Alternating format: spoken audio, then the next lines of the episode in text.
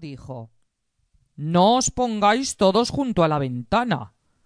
Que se levante uno de vosotros y se vaya a la última mesa que está libre. En la última mesa estaba ninguno, estirando mucho el cuello y tratando de asomarse por encima de los libros para que don Ataulfo le viera. Dijo tímidamente Esta mesa ya está ocupada, señor profesor. El profesor estaba muy extrañado porque oía una voz y no sabía de dónde salía. Volvió a mirar más atentamente por si se hubiera equivocado, pero no vio a ningún niño sentado en aquel sitio. Por lo que yo veo, ninguno la está ocupando.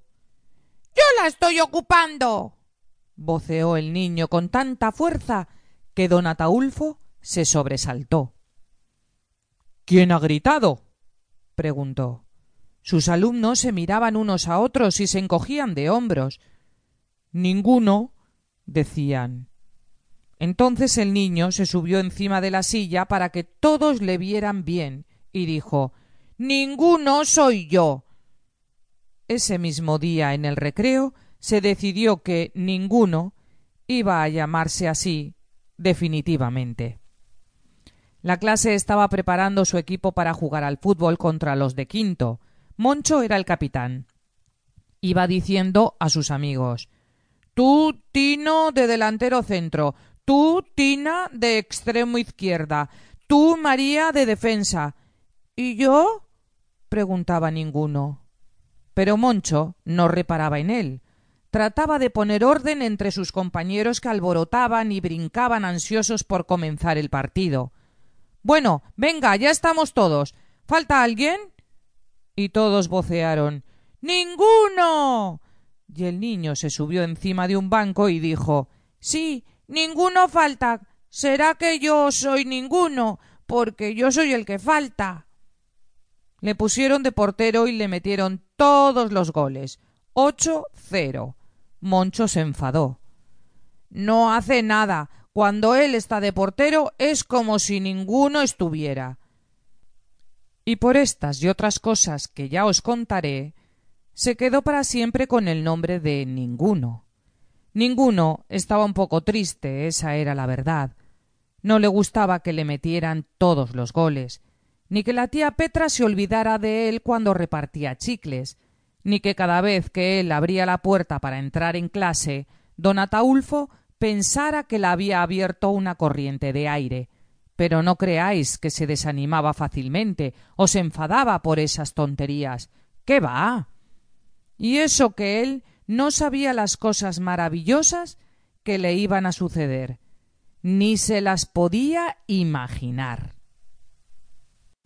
2. Camila y el rey de los altamontes. Los días de sol, don Ataulfo les dejaba salir al monte, porque el patio del colegio era demasiado pequeño y no se podía jugar bien al fútbol. Allí cerca había un prado, hermoso y llano, que servía perfectamente de campo de deportes.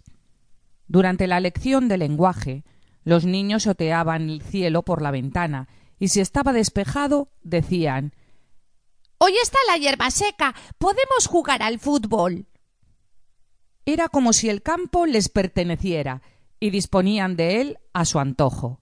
Nadie se lo disputaba, pero un día, al llegar, se encontraron con una niña que estaba sentada en el suelo, cortando unas ramitas de fresno.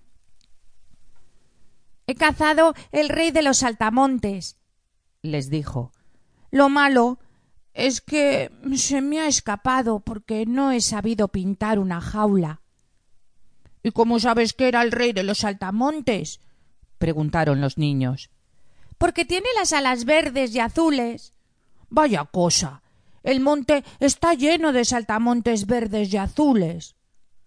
Todos son reyes, afirmó la niña con autoridad. Estaba descalza y sucia, y tenía el pelo del color de la hierba. Los niños la contemplaban asombrados. Ninguno quiso preguntarle su nombre, pero no se atrevió, porque era un poco vergonzoso.